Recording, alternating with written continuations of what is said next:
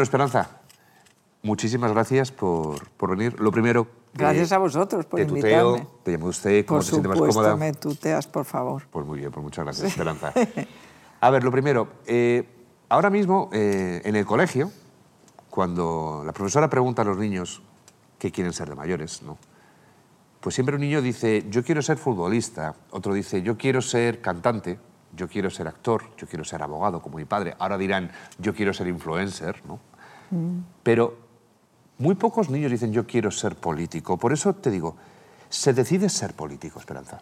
Bueno, yo la verdad es que lo que decidí es preparar unas oposiciones, o sea, me decidí por el servicio público. Es verdad que al principio quería poner una guardería, porque en aquella época no había, pero luego decidí que, mm, que, era bueno tener un trabajo fijo y, si es posible, un trabajo intelectualmente de calidad. Y entonces hice unas oposiciones difíciles de técnico de información y turismo del Estado y empecé a trabajar como funcionaria pública, pues muy jovencita, cuando la saqué a los 23. Madre mía, a los 23 años, qué disparate. Eres la primera mujer que ha sido presidenta de una comunidad autónoma eh, y también en el Senado. Y la ¿Cómo es? primera mujer ministra de Educación también fui. Madre mía. Y, De y- Cultura había habido una, pero de Educación no. Esperanza, ¿cómo es esto? ¿Cómo, cómo te sientes eh, o cómo te sentías, mejor dicho, en ese momento en una profesión, en, en- en- en un, digamos, un escenario en el que prácticamente solamente había hombres? Pues mira, la verdad es que yo en la carrera eh, no tuve ningún tipo de, no sentí ningún tipo de discriminación por ser mujer. En la política, pues al principio tampoco, porque, mm, bueno, mm, yo eh, era liberal, me hice liberal inmediatamente, eh, mi maestro era Pedro Schwartz, o sea que yo creía en la libertad de elegir y en la propiedad. Y por suerte pude, ambas cosas pude, cuando tuve puestos de responsabilidad, pude aplicarlas. Por ejemplo, para poder elegir médico, poder elegir hospital en la pública, poder elegir colegio, todo eso, pues eh, me dio mucha satisfacción. Esperanza, yo no tengo ni idea de, de política, ni idea. Yo me dedico a, pues eso, a la creación de formatos, eh, cosas como muy artísticas y, y demás, pero lo que veo es que la política es un enfrentamiento diario, por lo que estoy viendo ahora mismo en medios de comunicación y demás. Eh, ¿Crees que a día de hoy hay más enfrentamiento, hay más crispación que cuando tú estabas en el mundo de la política? A ver, yo lo que creo es que tiene, eh, eh, la política consiste en que cada uno defienda sus principios y yo creo que todos, hasta los adversarios políticos que están más alejados, los defienden esos principios porque creen que es lo mejor para todos los ciudadanos. Entonces se trata de convencerles. Yo siempre he pensado que lo que hay que hacer es un debate en el que cada cual enfrente sus puntos de vista al de los otros, pero un debate cordial y bueno y que se pueden tener amigos en la política incluso en otros partidos Eso te iba a preguntar. eh, ¿Tienes amigos dentro de la política o es mejor tenerlos fuera?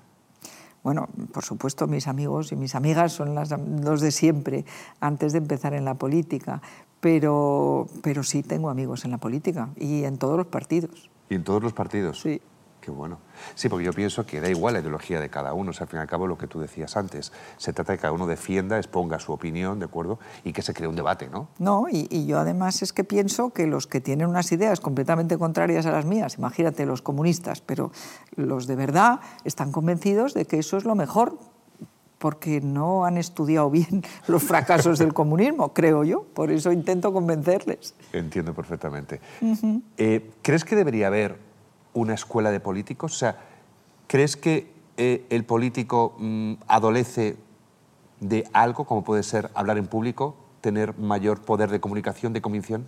Por supuesto, pero es que yo no creo que la política pueda ser una profesión para toda la vida. Yo creo que hay que ser independiente, hay que tener una profesión, hay que tener un trabajo y luego dedicar los mejores años de tu vida a un servicio público, como es la política. Si eres, quieres ser concejal de tu pueblo, o si quieres ser eh, alcalde, o quieres ser, eh, trabajar en una comunidad autónoma, o no sé, eres profesor y te interesa la gestión de la educación, o eres médico y la gestión de la sanidad, pues esos son dedicarte una temporada al servicio público. Pero eso de ser un político profesional, yo nunca he creído en eso, porque si la única manera que tienes de ganarte la vida es la política, no eres suficientemente independiente para poder defender tus principios cuando un jefe te, te, ordena que hagas algo que no te convence.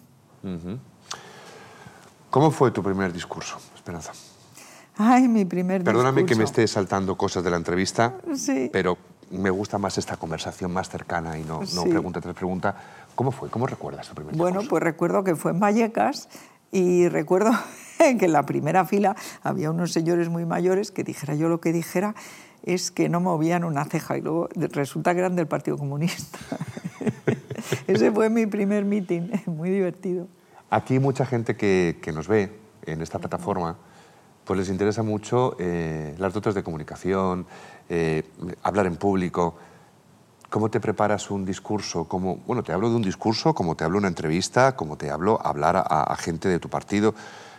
Eh, ¿Has estudiado algo de comunicación? ¿qué, métodos utilizas? ¿Qué lo que nos podría decir sobre qué, un político para convencer, qué herramientas puede No te puedo hablar de technicalities de la comunicación porque no las conozco, pero la práctica yo creo que hace mucho. Y entonces, bueno, pues eh, si tienes que leer, porque es muy importante elegir las palabras, ahora hay una cosa que se llama el teleprompter que la usa todo el mundo. Entonces, pues parece que estás dirigiéndote a los de la derecha o a los de la izquierda, en realidad es que las pantallas están aquí y lo estás leyendo pero yo recuerdo una vez que estaba diciendo quiénes eran los candidatos de diferentes municipios aquí en la Comunidad de Madrid, con nombre, apellidos y nombre del pueblo, y, unas señoras decían, qué bárbara, qué cabeza tiene, y claro, lo estaba leyendo en el teleprompter.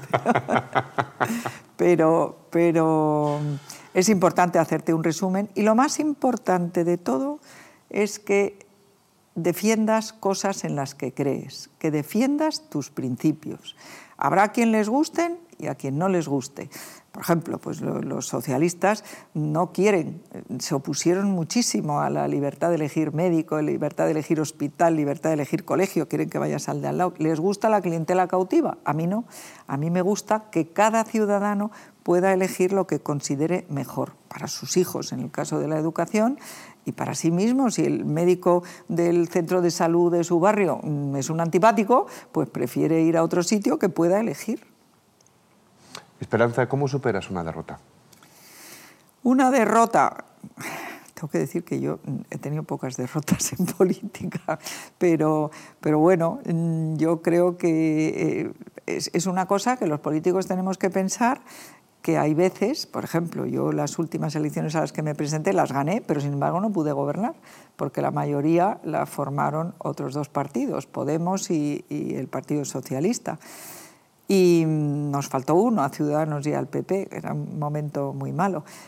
Pero bueno, yo creo que hay que superarlo todo con deportividad aquí no estamos, eh, los ciudadanos han decidido una cosa, pues, pues tienen lo que han decidido, luego han vuelto a cambiar y ahora tenemos de alcalde a José Luis Martínez Almeida, que, de lo que me alegro mucho. ¿Qué opinas de Almeida?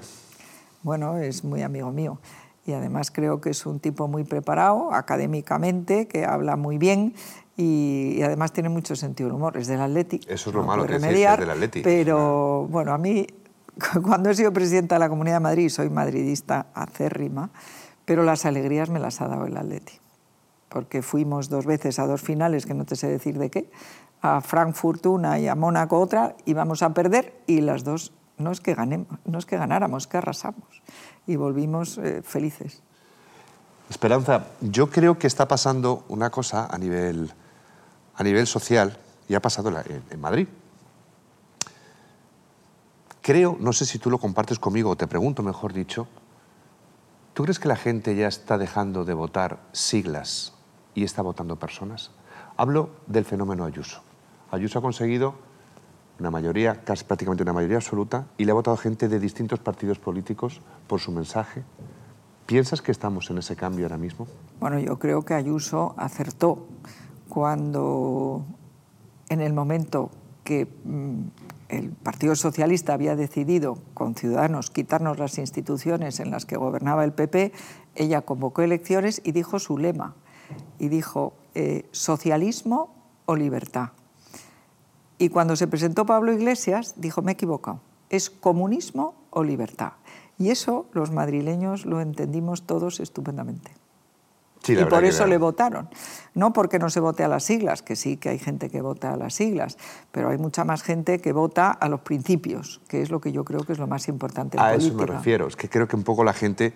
Esto es como ser del Atleti o del Madrid. O sea, yo soy del Atleti aunque pierda. O sea. Eh, creo que gracias a Dios... Es que la, afición del Atleti es maravillosa. Sí, sí, por supuesto que sí, pero creo que la gente de alguna forma ya eh, está dejando un poco de votar como si fueran partido de fútbol y votando más proyectos, que es de lo que se trata. Esperanza, eh, mucho tiempo en la política. ¿Piensas que le has dedicado poco tiempo a tu familia? He procurado que a mi familia no le faltara mi tiempo, pero es verdad que cuando tienes una profesión tan intensa, la política o cualquier otra que sea, exija mucha intensidad, pues eh, es posible que falte tiempo. Pero bueno, yo estoy muy satisfecha. Voy a celebrar ahora bodas de oro, fíjate tú, bodas de oro. Este sábado hago 48 años. Me casé el 74. Y tengo un marido maravilloso, tengo dos hijos estupendos y tengo la suerte de tener unas nueras que me han dado siete nietos. Y entonces, pues, eh, de la familia estoy orgullosísima. ¿Cómo es el día a día ahora de, Esperanza Aguirre, alejada de la política? Es que no estoy alejada de la política. Yo lo he dicho muchas veces, pero si Dios me da salud, voy a seguir en política hasta que me muera. Ahora, eh, no estoy en la primera fila, ya no tengo edad, tengo 70 tacos. Pero sigues vinculada. Sigo vinculada, estoy en el Partido Popular, estoy muy contenta de que Feijó haya aceptado dejar Galicia y venir a presidir el partido. Creo que vamos a hacer un gobierno mucho mejor que el que tenemos, que desgraciadamente, pues eso, dice que claro, que todo es la guerra de Ucrania, el precio de la luz, del gas, de la gasolina, y no es verdad. La inflación estaba en el 7% antes de la invasión de Ucrania y los precios del gas y de la luz estaban disparados ya. Sí, bueno, yo fui a comprar otro día una sandía y me cobraron 12 euros. Yo sé que viene de Ucrania también la sandía. Era gorda, pero... Era gorda, efectivamente. Eh, ¿De qué te sientes más orgullosa, Esperanza? ¿De qué me siento más orgullosa? Pues bueno, de mi familia ya te lo he dicho, pero sobre todo me siento orgullosa de haber podido aplicar los principios en los que creo. O sea, yo creo que las mejores soluciones para que mayor número de personas y especialmente los más desfavorecidos tengan mayor progreso y mayor bienestar son las soluciones liberales. O sea, defender la libertad y la propiedad. La libertad de elegir, por supuesto. Y eso lo he podido aplicar. Y luego, pues las cosas que a mí me han dado satisfacción, por ejemplo, mis padres mm, me enseñaron idiomas bien y yo he puesto en Madrid el que, el que quiera pueda optar a una enseñanza en inglés, no solamente a la enseñanza del inglés, que es una herramienta fundamental, sino también a la enseñanza bilingüe. Y ahora mismo pues hay muchísimos colegios e institutos en Madrid. Empezamos con 25 solo y ahora creo que hay ya más de 300 que, en los que los niños aprenden en inglés. Y a mí me emocionó ir a algunos barrios de algunos municipios, pues no de los más lujosos, en los que los niños hablan inglés con un acento absoluta y totalmente maravilloso. ¿Puede ser que esto que me cuentas ahora, mi hija, va a un colegio público? Bilingüe.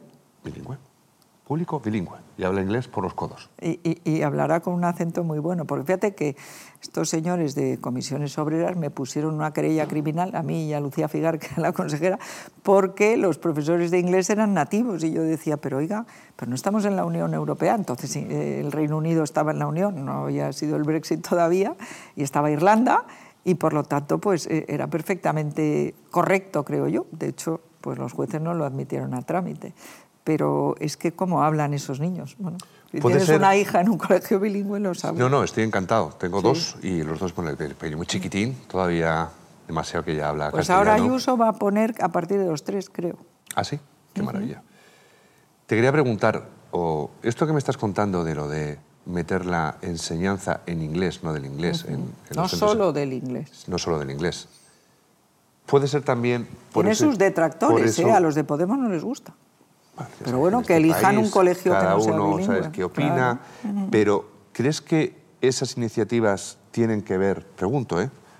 con ese comienzo de esperanza cuando quería montar una guardería? O sea, te quiero decir, siempre en la educación, puede ser que, no sé si me entiendes por dónde voy, puede ser que de ahí también nazcan estas propuestas y demás, porque realmente te ha interesado siempre mucho la formación. Pues sí, claro que me ha interesado la educación. He sido ministra de Educación y he sido consciente de que en la España autonómica el Ministerio de Educación puede hacer muy pocas cosas si la comunidad autónoma no está de acuerdo. De hecho, yo quería eh, mandar unos lotes de libros a los colegios y se opusieron los catalanes. Yo formaba parte de un gobierno en minoría y tuve que descartar eso. Y quise, que ha sido el gran fracaso de mi vida o error de mi vida política cuando eh, propuse mejorar los planes de estudio de las humanidades en la secundaria, o sea, eh, la literatura, la historia, la geografía, el latín incluso, eh, la filosofía, pues tenían unos planes de estudio,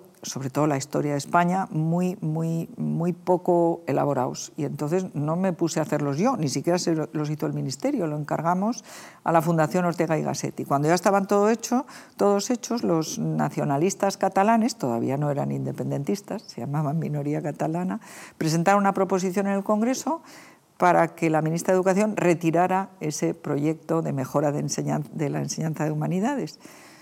Y como éramos minoría, lo ganaron, lo apoyó el PSOE, lo apoyaron todos, y yo lo retiré. Y creo que me equivoqué, porque la ley decía, el gobierno por decreto establecerá las enseñanzas mínimas comunes que todos los españoles deben conocer. Y como lo decía la ley, yo lo hice por decreto. Por lo tanto, si no les gustaba, tenían que haber cambiado la ley, en vez de yo haberlo retirado. Y ese fue mi gran error. Es una maravilla hablar contigo, Esperanza, de verdad. O sea, estoy súper súper a gusto y súper cómodo y para mí es un privilegio poder, poder intentar hacer de, de entrevistador con- contigo y que me des esta, esta oportunidad. Intentar es un verbo que yo tenía prohibido en mi gobierno. Tú me has entrevistado y muy bien. Te lo agradezco muchísimo, Esperanza. Pues Esperanza, eh, nada más, darte las gracias. Eh, bueno, una pregunta más. Dime. ¿Quién consideras tú que es un político magistral? Pues voy a decir una política que tiene muchos detractores, pero también tiene muchos admiradores. Margaret Thatcher, para mí, ha sido la, bueno, la política que más ha hecho por difundir las ideas liberales en un momento, en los años 80, en los que, por ejemplo, en España, eso es lo que a mí me animó a entrar en política, porque no había nadie que defendiera el liberalismo. Solo Pedro Schwartz, que entonces era presidente del Club Liberal de Madrid, al que yo escuchaba con muchísima atención, me llevó a mí a formar parte de la Unión Liberal, que fue el primer partido en el que estuve. ¿Y actualmente? Actualmente Del panorama político que tenemos. somos mu- muy poquitos los liberales, pero en fin, algunos estaban en Ciudadanos, otros estamos en el Partido Popular y, y bueno, ojalá que convenciéramos a más gente. Esperanza, te agradezco enormemente la, la entrevista. Espero que, que sigas tan bien, que aquí sepas que, que tienes tu casa cuando quieras venir, que es un auténtico privilegio. Nosotros no queríamos y hemos conseguido, no queremos entrevistas políticas, queremos conocer a las personas y gracias a esta entrevista, pues te- yo por lo menos te he conocido un poco mejor y la verdad que la experiencia pues ha sido magistral. Pues yo os doy la enhorabuena, porque magistral.net es, ¿no? Com. .com. Magistral.com creo que es una idea genial y que va a ser un grandísimo éxito. ¿Qué le dirías? Os deseo lo mejor. ¿Qué le dirías, para cerrar, a alguien que quiere cumplir su sueño? ¿Qué consejo le darías? Pues eh, se lo voy a decir en inglés. There is nothing beyond the reach of determination. No hay nada que no se pueda conseguir si está uno decidido. Muchas gracias, Esperanza. Un placer. Muchas gracias. Gracias a vosotros.